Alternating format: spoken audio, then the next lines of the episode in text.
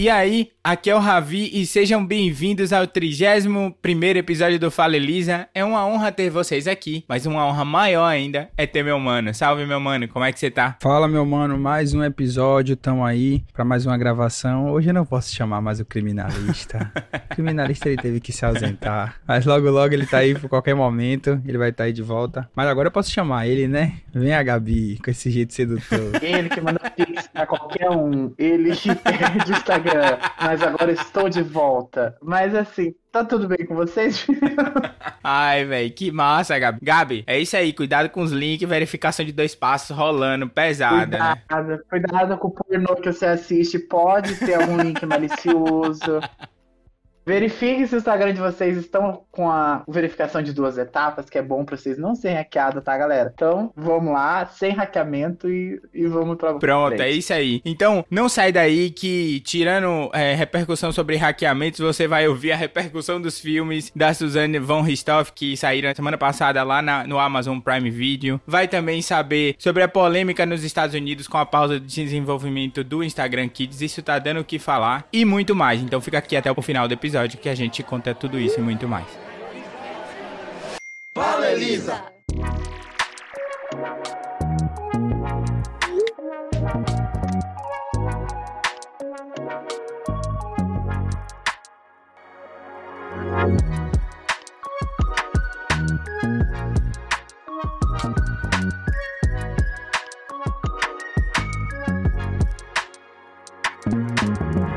Então, como a gente já gosta de polêmica, a gente já gosta daquele negócio assim, ó, que dá o que falar, discussão mesmo, gritaria, é isso mesmo, dedo na cara, pra não falar dedo em outro lugar, a gente, a gente já vai direto com o Ministério da Série saber que história é essa sobre as fake news e as polêmicas nos filmes da Suzane e Gabs. Então, dia 26 de setembro estrearam os dois filmes sobre o caso da Suzane von Richthofen, acho que agora eu falei certo o nome dela, que eu fiquei treinando com a minha irmã hoje mais cedo. São os dois filmes que contêm as versões diferentes, né? Do, do namorado dela e da Suzane. O que, que foi a polêmica do filme? Desde quando lançou o filme, gerou muita fake news. Primeira fake news, que é claramente fake news, falando que a, a Suzane ia ganhar dinheiro com os direitos do filme. Mas isso é mentira, não tem nada a ver. Ele foi inspirado nos depoimentos dos dois, né? Claro que tem muita dramatização, a gente sabe. Eu, não, eu mesmo não acompanhei direitinho o caso, então eu não sei o que ali foi dramatizado, o que realmente é verdade. E qual o outro problema? Desde que se gerou o filme, várias pessoas se sentiram incomodadas em se fazer filmes de crimes brasileiros. Que falam que estão exibindo os, os assassinos, estão exaltando esses criminosos e tudo mais. Eu queria saber o que vocês acham sobre isso. Acha que é bobeira? E por que vocês pensam que tem tanta essa dificuldade no Brasil em fazer esse filme? Por que, que os, muitos brasileiros não aceitam? Isso sendo que aceita outros filmes de fora. Eu, por sinal, gosto muito de conteúdo assim. Gosto mesmo, assisto. Inclusive assisti a versão dele. São dois filmes, né? A versão do, do namorado. Falei da versão do namorado, eu vi um meme que tinha a versão dele, aí tinha Carla, Carla Dias como no Big Brother e. e a versão dela, ela criança. Rapaz. Ah, eu dei risada, velho. Mas enfim, é. Eu vi um negócio assim, eu vi um negócio desse meme dela, sabe quando ela pede o Arthur em casamento? Exatamente. A menina que matou os pais de vergonha. Nossa. que onda, velho. Mas enfim, eu gosto bastante e ah, eu acho muita bobeira esse negócio de ficar criticando, falando de que não dá para fazer filme brasileiro sobre crimes, não pode falar que vai estar tá exaltando. Eu acho que na verdade não é isso, é realmente trazer uma história bem conhecida, como foi o caso de Elise Matsunaga é, para mim não foi uma coisa exaltando Elise, e sim contando a história, mostrando o outro lado da, da, da versão já que ela ficou calada por sete anos, acho que foram sete anos, na verdade. E ela teve a oportunidade de contar a versão dela, e aí todo mundo conhecer, relembrar o fato, discutir, gerar um documentário. É mais um entretenimento para todo mundo do que ficar exaltando o assassino em si, ficar ali, ah, batendo palma porque o cara fez. Eu acho que é uma forma de passar um conteúdo e cada um absorve o que quer da história, se que se faz o seu, seu julgamento, se acha que foi ela ou não foi. E aí gera discussão, e não ficar criticando, ah, tá exaltando o cara. Eu acho que não é bem por esse caminho. As produções brasileiras já têm dificuldade de saírem aqui no Brasil. E aí quando sai, a galera ainda fica metendo pau. Então, é, é legal, tipo, ver, assistir, é, valorizar o trabalho. E aí você dá sua opinião, o que, é que você acha sobre, mas não ficar ali insistindo nessa ideia de que a produção brasileira fica falando sobre crimes para exaltar assassino. Eu acho que não é bem por aí. Também é, acredito nisso. E um povo que não conhece sua história não tem como saber é, quais, são os, quais foram os problemas que já aconteceram para poder evitá-los no futuro. Então, muitos desses problemas de é, essas polêmicas de julgamento e tudo mais, claro que são casos pontuais, mas essas polêmicas de julgamento, elas são importantes que se discutam no sentido de que a gente cria um ambiente de pensar de como o sistema funciona. E isso é super importante. Quantos casos desses a gente não conhece na nossa história, sabe? O conhecimento que a gente tem sobre a história do Brasil, tanto no colégio, a história é, do Brasil clássica que a gente vê nos livros e tudo mais, mas a história mais recente, a história que aconteceu no século 20, a gente não tem no século 20, início do século 21, a gente não tem tanto esse conhecimento, né, profundo para saber de casos específicos que aconteceram. Por exemplo, vou te dar um exemplo. Meu pai pai gosta muito de assistir TVE. E ele tava assistindo um documentário anteontem sobre, sobre a, a Feira de São Joaquim, que a Feira de São Joaquim pegou fogo. Eu não sabia dessa história. Eu não sabia dessa história. Pra Gabriel que talvez não conheça, a Feira de São Joaquim é um marco cultural aqui da Bahia. É uma feira, como outra qualquer, mas só que é uma feira onde existe um, um caráter histórico e sociológico muito forte por trás. Eu fui esses tempos recentes para comprar um presente para um amigo meu, salve Marcelo, salve Mabi, um beijo no coração de vocês. Ao chegar chegar lá, eu me espanto com a riqueza cultural daquele local. Alguém falou no documentário. É a Bahia em esteroides, assim, sabe? Tipo, você vê a Bahia amplificada. Ao mesmo passo que eu não lembrava do caso, muito. Eu não lembrava, assim, dos pormenores do caso da Suzanne Richthofen. E ter esse. E ter essa discussão rolando é, é importante, eu acho. Como o de Dom, por exemplo. Como foi o caso de Dom. Como foi o caso de, de Elise Matsunaga. Saber dessas histórias são importantes. A gente tá conhecendo a história dele deles justamente para evitar que o sistema é, faça isso no futuro, né? E uma história bem contada, ela pode trazer vários, tipo assim, vários ensinamentos que a gente pode usar pro resto da tua vida. E, e dependendo da visão do roteirista, do diretor, ele pode dar um, uma problemática para aquilo. Por exemplo, eu não sei se vocês assistiram já o Assassinato de Gianni Versace, que é uma minissérie fenomenal, do mesmo, é do mesmo do O.J. Simpson, sabe? American Crime Story. É, é muito boa que ele, ele relaciona com, com homofobia na época. Por exemplo, o mesmo assassino que o mesmo assassino que matou o Gianni Versace matou outros quatro caras gays. Ah, foi é o da moda, né? Isso, é, do, da dona da Versace. O dono da Versace. E ele matou outros outros três ou quatro caras que também são gays. E a polícia não tava nem aí. Aí o dia que matou o Gianni Versace, que era um gay que já era conhecido, aí eles ficaram afim de achar o, o, o, o assassino e em poucas horas acharam e, e descobriram quem era e já prenderam ele. Não chegou a prender porque ele, ele se mata, né? Então sempre alguma coisa pode dar outra versão. Pode dar um ensinamento. Por exemplo, o que eu acho da Suzane? Eu vi, eu, também vi a versão que mostra ela dele, ele contando a história. Mostra a psicopatia, né? Que ela realmente, ela, ela depois, quando ela tá na cadeia, ela é diagnosticada, né? Como psicopata, ela não tem sentimento nenhum. E chega a ser até uma condição triste, né? Se você para pensar que a pessoa nasce daquele jeito, né? não tem nada que aconteça que a pessoa, ela simplesmente usaram, fizeram um estudo nela na época, colocaram várias coisas no, na cabeça dela, né? E a parte emocional dela não dá sinal, não dá sinal nenhum, assim. Fizeram nos meninos, assim, deles dão, é isso que eles fazem com psicopata. Eles colocam sensores, assim, e vão mostrando fotos. E para ela não dá sinal nenhuma resposta de emoção. Então ela não tem emoção por nada. No momento nenhum ela sentiu tudo um planejamento, assim, um plano dela, uma estratégia. Porque psicopata eles têm essa característica, né? De não sentir emoção. Tanto que ela fala seis línguas, não sei se vocês sabem. Ela fala seis línguas, ela é super inteligente. Porque o psicopata tem um foco muito grande. Porque a gente perde muito foco por lado emocional. Tudo, né? Psicopata não. Tem. Ele foca numa coisa e vai. Tem nada que atrapalhe ele. Tanto que mata até os próprios pais. Mas eu realmente eu não entendo esse, essa dificuldade do público brasileiro em, em aceitar histórias. Eu acho sobre crimes reais. Eu acho que, assim, uma bobeira. Eu acho, eu acho que elas, essas histórias têm que ser contadas para elas não serem esquecidas. Eu acho que isso é o mais interessante. Por exemplo, eu, se eu fosse diretor, eu, seria, eu faria um filme que chamaria Nardone. Eu ia contar a história das, da, dos Nardone. Eu podia ser extremamente massacrado, mas eu ia fazer um filme com o nome que chamava Nardone. Então, se alguém algum dia, se um diretor escutar esse podcast e botar o seu nome, eu vou entrar na justiça. Então, editor, não corte essa cena. Que depois eu quero ganhar dinheiro, tá? Então. fechado, fechado. Véi, que louco isso. Isso é realmente que você falou, é muito importante, Gabi. A gente não pode esquecer dessas histórias. A gente não pode esquecer. E a gente tem que conhecer cada vez mais, né? E, e eu, pra você ter ideia, isso tava. A gente tava conversando sobre isso. No domingo passado, eu tava na casa de minha tia. E aí, meu Dindo comentou que viu esse documentário. E aí começou a discussão, né? Foi passional ou foi. Aí começou, aí não tem final, pai. Quando alguém pergunta assim, o que, que você acha que, que aconteceu? Acabou, né? Pode largar a mão e. Acabou a reunião. É ali, é, o churrasco dali pra frente, meu amigo. É só esse assunto. Já foi, descer a ladeira, pois é. Mas é, é, é, é legal isso porque legal no sentido de a gente discute a nossa própria história, entendeu? A gente discute esses casos. Então, se a gente já tá nessa vibe assim de polêmica, mas a gente vai para uma outra vibe agora, que é falar de comédia, falar de estreia entre aspas na Netflix. Que história é essa que Jerry Seinfeld já era rico e ficou mais rico ainda, Gabi? Vamos falar agora sobre Seinfeld. É uma série que eu não assisti, mas depois da recomendação do Ravi, eu vou procurar assistir. Seguinte, Seinfeld é uma série dos anos 90 que a Netflix comprou da Sony os direitos de exibição. Tá, e qual que é o X da questão? Pelo jeito, realmente é uma série muito famosa mesmo, que a Netflix realmente acreditou que poderia dar muitos frutos para ela, porque a Netflix comprou o direito de exibir todas as suas temporadas por 500 milhões de dólares.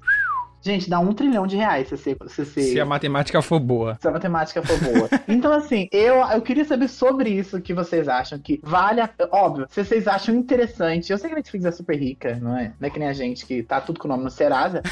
e, e, mas vocês acham que é interessante uma aquisição tão cara pra uma série que todo mundo já viu? Vocês acham que é uma tática boa para chamar pessoas? Ou se vocês acham que se um dinheiro mais usado para fazer novas séries, novos filmes, seriam mais interessantes? Eu acredito que é uma tática sensacional, porque a Netflix faz isso porque ela. A Netflix tá chateada que Friends terminou com ela, né? Friends estava namorando ali com a Netflix, aí Friends falou assim: não, eu vou seguir meu próprio caminho. E aí Friends foi pra HBO Max. E a Netflix ficou sem uma série de comédia, assim. Aquela série de comédia clássica, é, mais antigas, né? Porque The Big Bang Theory tá na HBO Max. Friends tá na HBO Max. How I Met Your Mother tá na, tá na Amazon Prime, vai pro, mas vai pro Star Plus. E aí restou só Seinfeld, que tava na Amazon Prime. E Seinfeld, pra quem não sabe, é considerado por vários críticos uma das maiores séries de comédia de todos os tempos. Basicamente conta a história do comediante Jerry Seinfeld, que tem séries, inclusive, na Netflix e tem show de stand-up na Netflix, é, vivenciando situações cotidianas e contando como ele constrói as piadas dele para apresentar nos shows de stand-up. Então, os episódios da primeira temporada geralmente começam começa com ele fazendo um trecho de stand-up de tipo dois, dois minutos ali, um minuto e alguma coisa. E sempre é uma situação relacionada ao que tá acontecendo no episódio. E a série literalmente fala sobre nada, assim. A série é, é sobre situações cotidianas. Então, é, eu acho que vale super a pena porque Seinfeld é aquele tipo de comédia que você vê quando, tipo assim, poxa, tô afim de ver uma coisa leve, tô afim de ver uma coisa tranquila, quero relaxar, meu dia foi muito corrido. Seinfeld. Você não precisa pensar muito e tudo mais. E talvez seja uma série que as, várias pessoas já tenham tenham visto, mas é aquela série que sempre a galera gosta de revisitar. Eu acho que vale muito a pena para quem ainda não viu. É, eu nunca assisti Seinfeld, mas eu acredito que a aposta da Netflix, óbvio, ela espera que aconteça isso, que aconteça a movimentação pra galera ali ficar revivendo esses momentos. Porém, não sei se vai acontecer, velho. Não sei se, se seria uma estratégia assim, tipo, que a Netflix tem cara que vai acertar sabe? Tem escartadas da Netflix que você vê assim, porra, vai. Essa parada vai. Mas pelo menos pra mim, eu nunca vi. Pode ser até boa. Não tô falando que não, é, que não é boa. Eu tô falando que a movimentação talvez não aconteça em massa como ela espera. Como se fosse Friends dentro da Netflix, sabe? Como tava, né? Acho que saiu, né? Pra HBO Max. Então, é, não sei se vai ter essa movimentação absurda. Pode ter um burburinho sim, pela qualidade que nem Ravi tá falando aí da série. Mas não sei se chega ao ponto de 500 milhões de dólares de você fazer esse investimento. Claro, a Netflix sabe muito mais que a gente, que ela fez um estudo para isso. Mas enfim, é, é o que eu acho dessa, dessa atitude da Netflix. Então, deixa eu falar com vocês. Eu acho que o fator nostálgico conta demais. Demais, demais, demais, demais. Porque tem várias séries que entram na Netflix. Tipo, é, Modern Family é uma série que a Netflix comprou quando ela tinha acabado de terminar lá nos Estados Unidos. E foi um boom aqui no Brasil. Que era uma série que é super famosa lá fora. E eu não acredito que antes de chegar na Netflix ela era tão forte aqui. Porque eu não lembro das pessoas comentarem. Eu lembro de assistir uns pedaços assim, mas eu não entendia do que, que era a história. Eu lembro do nome, Modern Family, mas não era nada que assim, que eu vi vi alguém comentando que era bom. E depois que chegou na Netflix, todo mundo sabe da série, sabe da existência. Seinfeld é a mesma coisa, eu não conhecia, até porque é uma série mais antiga. E, e tipo, é uma série muito, muito antiga, então o público mais novo às vezes não conhece. E a Sony, eu não sei antes onde ela tava, Seinfeld, porque tem muita série que, você não, que não tava em lugar nenhum, entendeu? Por exemplo, a Sony não tem um serviço de streaming, então eu não sei aonde que tava essa série antes da Netflix. Tava no Prime Video. Então tem várias séries antigas assim que não tem onde se achar. Você tem que alugar, você tem que comprar os box, sendo que, meu Deus, quem compra box hoje em dia? Então, assim, é várias coisas que eu acho muito bom pra Netflix. Eu acho um investimento caro, eu acho um investimento caro. 500 milhões de dólares dá pra fazer muito filme, muita série com esse valor. É, ó, The Way, com 40 milhões, deve 30 milhões, deve fazer. Dá 10 milhões pra The Way, tá ótimo. Faz aí, só não, termina. demais, tem efeito especial. Sério que efeito especial você não faz com 10 milhões, jamais. É, velho, verdade. Se eu ganhasse um milhão de dólares, eu ia falar, vou dar dinheiro pra Brit Miley fazer a terceira temporada de The Way, porque eu não quero morrer sem saber que eu não entendi o que, que aconteceu com aquela série. Mas eu acho que, assim, um pouco arriscado. Eu acho que é uma técnica boa mas um pouco arriscada. Porque se pega, ótimo. Mas se não pega, eu fico pensando assim: o público que já assina Netflix, é verdade. eu acho interessante, sabe? Tipo assim, ah, vamos ver Seinfeld ali. Mas será que alguém vai, se vai algum público novo, pra assistir é Seinfeld? É isso, porque sempre que lança alguma coisa é pra atrair pessoas novas e manter as mesmas, né? Sempre. Só que, tipo assim, hoje em dia a gente tá numa coisa muito rápido, a gente quer várias séries novas, diferentes. E sitcoms, por mais que tenha essa característica, são muito parecidas, sabe? São parecidas o estilo, assim, tanto que é um estilo bem, bem específico, sitcoms, mas que muda a estética, o que conta, mas é parecido. Eu mesmo sou muito fã de sitcoms, eu acho bem sem graça, eu tenho dificuldade de assistir. As risadas me incomodam, do fundo, e eu sei, eu sei que vai ter. As risadas me incomodam. é, é, de... é, os claque-claque, né, eu te entendo. E o, o mais louco é, pra quem não sabe, essas risadas que tem na série de comédia, elas foram gravadas nos anos 50, a galera sabe disso. Eles criaram um instrumento chamado de Laugh Box, que você faz a combinação de diferentes tipos de audiência eles gravaram. E aí, dependendo da intensidade da piada ou da qualidade da piada, eles escolhem uma determinada tipo de risada pra, pra série. Seinfeld, entretanto, ele foi gravado com audiência própria. E um fato interessante é que o personagem Kramer, ao longo da série, ele ficou tão famoso pelo jeito que ele entra na cena, porque ele entra abrindo a porta todo agoniado, assim. Ele mete a mão na porta e só entra, assim, entendeu? Abre a porta escancarado, assim, e só entra. Tipo, todo louco, assim, todo agitado. A galera ficava tão feliz quando ele entrava em cena que eles ficavam batendo palma às vezes por um minuto, dois minutos, e isso atrapalhava a gravação. Então eles pediam para quando o Kramer entrasse na cena, eles não batessem palma, não fizessem nenhuma reação. Que é louco de se pensar, né? Mas Gabi falou sobre as sitcoms serem parecidas. Isso é verdade, mas elas são parecidas porque toda essa linhagem de sitcoms, eles começaram lá em Seinfeld. Tipo, não a sitcom começou em Seinfeld, mas antes de Seinfeld, as sitcoms eram Tipo, uma família que vivia uma história. E agora, as sitcoms em Seinfeld viram quatro amigos que têm histórias paralelas entre si, mas que estão falando sobre situações cotidianas, entendeu? A minha dificuldade que eu tenho com, com sitcom é justamente isso que você falou. Por exemplo, que é aquilo lá de cada episódio termina sempre, não tem uma continuação, sabe? Que é uma característica de sitcoms, né? Tipo, você tem um, um problema do primeiro episódio que resolve no episódio. E termina ali. Aí o segundo episódio é outro problema que resolve no final do episódio. Então eu acho bem cansativo. Que eu acho que essa é a diferença até de seriado pra série, né? Que cada episódio é meio que. Você não precisa assistir a temporada inteira. Você assiste alguns episódios que você. Ok, você entende os personagens. Mas, né? Se Vou dar uma chance pra Seinfeld, mas eu ainda acho que é bastante dinheiro. Isso que você falou é verdade, cara. É muito dinheiro mesmo. Mas eu, eu tomo uma, um, um, flip e analiso pela, pela mesma perspectiva de, tipo, quando How I Met Your Mother foi pra Amazon Prime, tudo bem que a Amazon Prime é 10 reais, né? Quando How I Met Your Mother foi pra Amazon Prime, eu assinei a Amazon Prime porque é uma das minhas séries preferidas. Então, para muita gente, Seinfeld, que não tinha em nenhum lugar, pode ser a série preferida. E que essas pessoas que não assinam Netflix, talvez tenham essa iniciativa de assinar Netflix por causa disso. Mas eu não sei se. Só que tem que vencer essa barreira, né? De é, 32,90. Isso. De, pode ser o primeiro plano, né, também. Tudo vai dizer com o tempo. Então, é, enfim, fica aí minha recomendação para vocês. Assistam. Quem assistiu e quem gostou, por favor, vai lá falar pra gente lá no arroba Elisa nas redes e conversar sobre essa série. Fazer um, um clube da série, em vez do clube do livro de Seinfeld.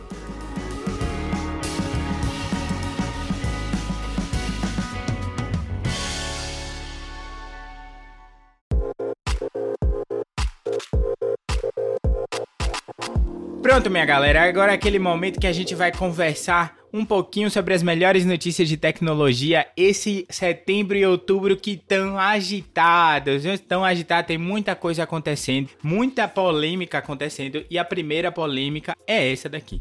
Facebook interrompe o desenvolvimento do Instagram for Kids. E aí, meu mano Iagueira, o que, que você viu essa notícia? O que, que você viu essa polêmica aí do Facebook? Mais uma chegando aí. Pois é, galera. Eu pensei que nunca ia dizer isso na minha vida, mas pelo menos parece que o Facebook acertou, pelo menos para mim. Dá um, uma pausa no projeto deles de desenvolvimento do Instagram Kids. Quem tava por fora do, do que tava acontecendo, Facebook ele tava tentando criar um Instagram dedicado às crianças, aos menores de 13 anos. Então, era uma estratégia do Facebook para evitar assédio, a, a, ele, na verdade eles perceberam o grande número de crianças e adolescentes dentro da plataforma original, digamos assim, né, que temos hoje, e não tinha um controle para isso. Até tinha um controle, mas é muito difícil você ter o controle dos pais ali do, da conta dos filhos, então ficava meio bagunçado, já que as crianças usavam outras contas e participavam, então fica difícil pro, pro Instagram controlar tudo isso. E a intenção, o projeto deles era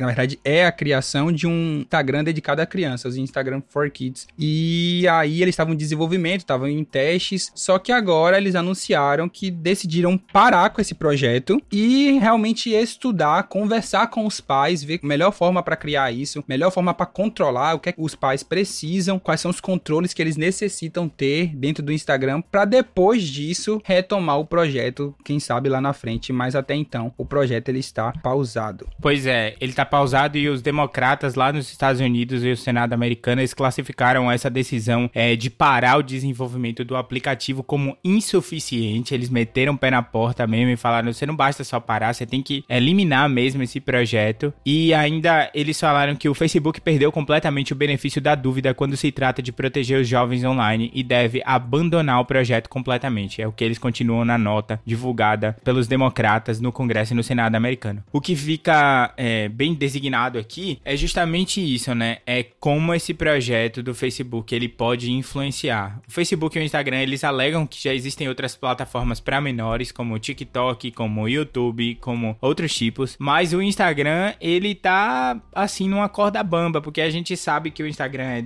é comandado pelo Facebook e o Facebook ele já não tem a melhor reputação em todo o Congresso americano a respeito dos, da proteção dos dados. Então, o medo realmente é como os dados dessas crianças vão estar tá expostos, sejam esses dados de foto, dados de mensagens, esse tipo de informação. A resposta do Facebook, entretanto, ela veio pelo The Wall Street Journal, que argumentou que a companhia desenvolveu diversos estudos tentando identificar como os danos que esses aplicativos podem causar na, na para, os, para os jovens, né? O que é louco de se pensar que, que uma criança de 13 anos já precise estar tá participando de uma rede, né? Enquanto ela poderia estar tá fazendo outras coisas ali, né? Outras atividades, é, como o Iago falou há uns tempos atrás aqui no podcast, no livro Garra, da Angela Duckworth, que é justamente o desenvolvimento de projetos paralelos ajuda a criança, ajuda o jovem a construir esse senso de garra, de não desistir da, do seu objetivo principal, dos objetivos que se propõe a fazer. Então, seria uma ótima forma de desenvolver outros projetos, sendo esses, estimulando através de outras, outras ideias, né, e tudo mais. É uma situação muito complicada, né, essa do Instagram, né, mano? Como você falou, né, mano? É uma corda bamba que, por um lado, ele tá pausando, mas a gente não sabe como ele vai cuidar desses dados. É, como eu falei no início, a atitude de pausar ela é acertada tendo em vista que eles vão cuidar dos dados. Mas como é o Facebook, a gente não tem essa garantia, né? De que os dados vão estar tá bem protegidos ali. Quando se trata de qualquer pessoa, já é delicado. Quando se trata de criança dentro de uma plataforma, é mais complicado ainda. É. Então, já era de se esperar que tivesse esse burburinho todo. Apesar de é, ser uma proposta legal, porque você ia ter um. A ideia é legal. Você ter uma proposta para as crianças de ter ali uma plataforma para elas. Então é todo mundo ali na mesma idade, todo mundo no mesmo grupo postando sobre as mesmas coisas. Porém perigosa, né? É, você ter a criança muito cedo nas redes sociais faz com que você acabe alimentando ali tudo que pode acontecer de perigoso ou não. É, isso influencia comportamento, né? Também. Exatamente, exatamente, influencia comportamento. Já que as crianças já estão imersas nesse meio e usam contas diferentes para estar nesse meio, é, seria interessante, cabe nesse, nesse caso, a criação desse projeto. Então, pensando por esse lado, é, já que elas estão nesse meio, a criação desse projeto faz sentido. Mas a gente não sabe como eu falei, né, das da proteção dos dados, se vai ser cuidado, na verdade, se eh, o Facebook vai dar atenção a isso, porque a gente já sabe que no Facebook normal isso aí não acontece. É, exatamente. Vamos ver como é que vai ser esse controle parental aí do, das famílias. Exatamente, você acompanha tudo isso lá no Instagram da Elisa nas redes, a gente vai contar para você. E só para atualizar a situação, nessa semana agora que passou, né, a Angie Tony Davis, que é a chefe global de segurança nos Estados Unidos, ela iria ela vai participar de uma, ela participou de uma audiência intitulada é, Protegendo Crianças Online, Facebook e Instagram e danos à saúde mental no Congresso americano. E o Congresso americano já tá acostumado a ouvir o Facebook, então vamos ver quais são as repercussões desse caso e a gente vai informando tudo isso e muito mais aqui para você na Elisa. Caminhando para nossa próxima notícia do dia, e essa daqui é muito massa, que é a seguinte: Nova York aprova a lei de proteção a entregadores. Meu querido Iagueira, o que, que, você achou disso? Velho, é, é muito bom, na verdade, ver isso acontecendo, sendo usado de verdade os direitos dos entregadores, porque parece que eles são uma terra de ninguém, né? Pelo menos aqui é terra de ninguém. É terra de ninguém, não tem direito nenhum, só às vezes é até enganado pelos restaurantes, né? Falando que vai dar taxa de entrega, não dá, acaba ficando com o restaurante. Então, são várias coisas que, para um trabalhador, o cara que se esforça, se esfola ali para levar a sua comida, o seu lanche, e aí ele não tem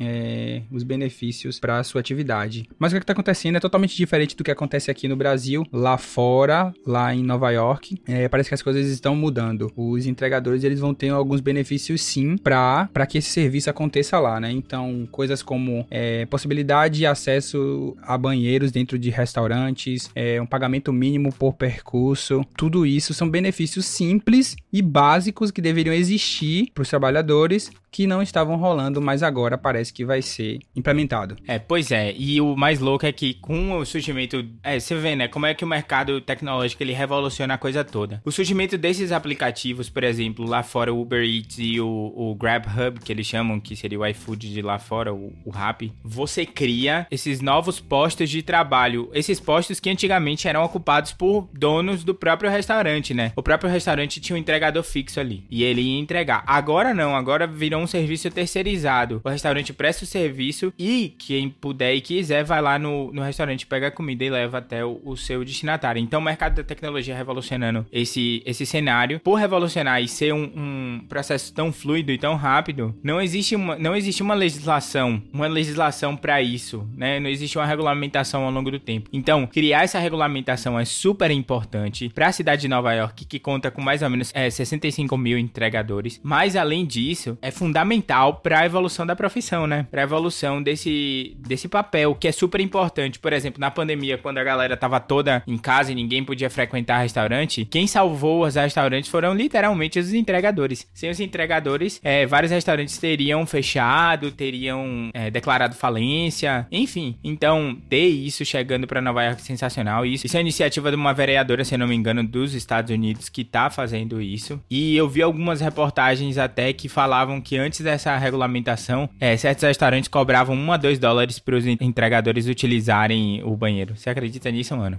Muito doido, né, velho? E sobre isso, que, que Ravi falou sobre as regulamentações de, de novos empregos, são empregos que a gente ainda não conhece, é, são empregos novos, mas eles devem sim ser regulamentados, é, como os entregadores que surgiram com essas entregas, agora como Uber Eats, como iFood, Rappi, tudo isso é muito novo, mas deve sim ser regulamentado, né? Não é simplesmente pegar ali, usar o terceirizado e você vai fazer de qualquer forma, entende? Tem até um estudo que diz que eu não sei, eu não lembro a porcentagem direito, mas se eu não me engano é de 60 a 70% dos empregos do futuro ainda não foram criados. Então, muita coisa está vindo por aí e deve ser regulamentada da melhor forma para que todo mundo tenha o seu direito, né, velho? Você pagar 2 dólares para entrar num, num banheiro, velho, pro restaurante que você tá é, utilizando o serviço, sabe? Fazendo o serviço para eles ali. Então, é bem complicado. E muitas vezes esses, esses, esses empregadores, sem essa regulamentação, são colocados em situações de sub, subemprego, né? Porque eles ganham muito pouco, fazem um trabalho desgraçado e sem essa, essa regulamentação jurídica, eles não conseguem apelar em lei. Nosso querido advogado poderia é, argumentar melhor sobre, mas eles é, não conseguem argumentar em lei a respeito disso, né? Ou não conseguem tomar nenhuma medida jurídica. Agora é diferente, né? Agora você tem esses casos, principalmente é, regulamentado pela.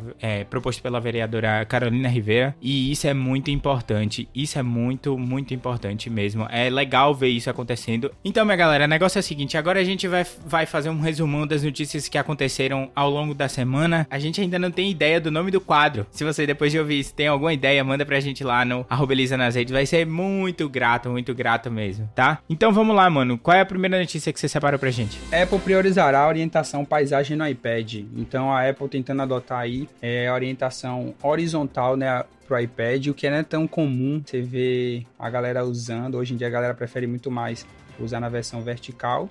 Mas enfim, né? Possa ser que venha um, um iPad aí com a com a logo da Apple já na horizontal, então vai, vai causar um burburinho enorme. Segunda notícia, aplicativo da CNH permite transferência de multa, a gente fez até um post lá na Elisa, vocês podem dar uma olhada, é, o, o, aplicativo de, de carteira digital de trânsito tá podendo transferir a multa já, então, por exemplo, é, a multa chegou para você, mas essa multa era, vai ser, no caso, para um outro motorista que estava conduzindo o carro no momento da infração, então você pode fazer a transferência dessa multa para esse motorista. Califórnia, ela quer emissão zero de carros autônomos até 2030. Pois é, a Califórnia ela tá lançando uma legislação e uma regulamentação para os carros autônomos, ou seja, os carros que se, eh, se autodirigem, né, na Califórnia. Dentre eles estão os carros também da da Movit e da da Tesla. Esses carros eles vão ter que ter emissão zero de carbono até 2030, visto até porque muitos desses carros também são carros elétricos. Show de bola. A outra notícia TikTok ultrapassa um bilhão de usuários mensais. Então já não era de se esperar que esse aplicativo miserável da galera tá explodindo a mente de todo mundo aí, chegando a um bilhão de usuários mensais. É muito massa essa notícia do TikTok, mas muito massa essa notícia da Netflix, que a Netflix expandindo a iniciativa de jogos. Para você que não sabe, a Netflix está lançando lá na, na Espanha para os dispositivos que rodam um sistema operacional Android, é uma aba no seu aplicativo que tem jogos lá. Então você pode jogar o joguinho do Stranger Things lá, você pode jogar outros tipos de jogos. A gente fez um post na Elisa mais detalhado sobre isso. Vai lá conferir no arroba Elisa nas redes. Show de bola. E para fechar,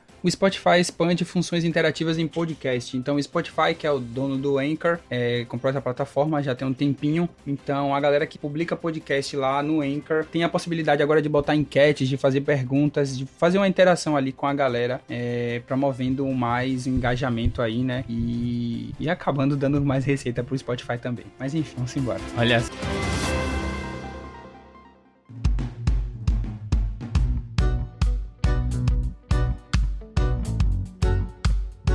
Mas agora que a gente já falou de Seinfeld, já falou de Suzanne von Ristoff, já falou também de Instagram Kids, a galera quer saber mesmo do que importa. Gabi, onde é que a galera vai lá falar com você pra bater aquele papo maroto? Agora vocês podem me chamar no Google Andes. Ah. Até quarta-feira ia ser um hacker que ia responder vocês, mas agora sou eu, então vocês podem me chamar seguramente. Então, assim, pode chamar lá no Gabriel Losendes. Tem um que chama Gabi Losendes, mas eu não estou usando mais, vou desativar. Lembrando, segurem-se os seus. Sejam seguros o seu Instagram.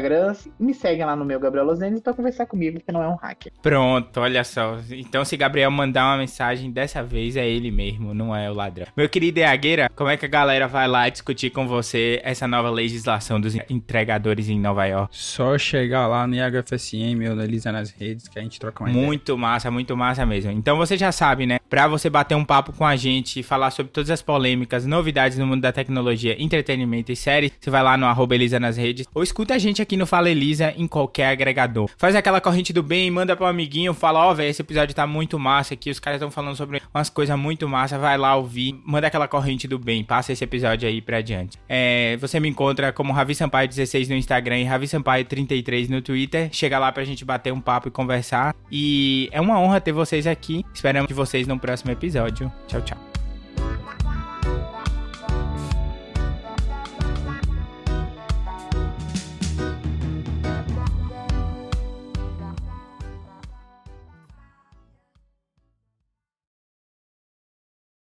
Quando que é o Halloween? Só pra me preparar aqui na porta aqui, só pra, pra, travar as portas e, e, cancelar a buzina. Aí tem essas coisas? Meu amigo, toca a buzina aqui que não para nunca mais. A buzina aqui é toda hora, meu amigo. Aí tem que tirar a buzina do lugar, não é possível. As crianças vêm ter de As crianças ficam com o olho, ó. Elevador, o olho louco. desce tudo, o olho meu louco amigo. depois. A glicose lá em cima. Se eu vou chegar assustando,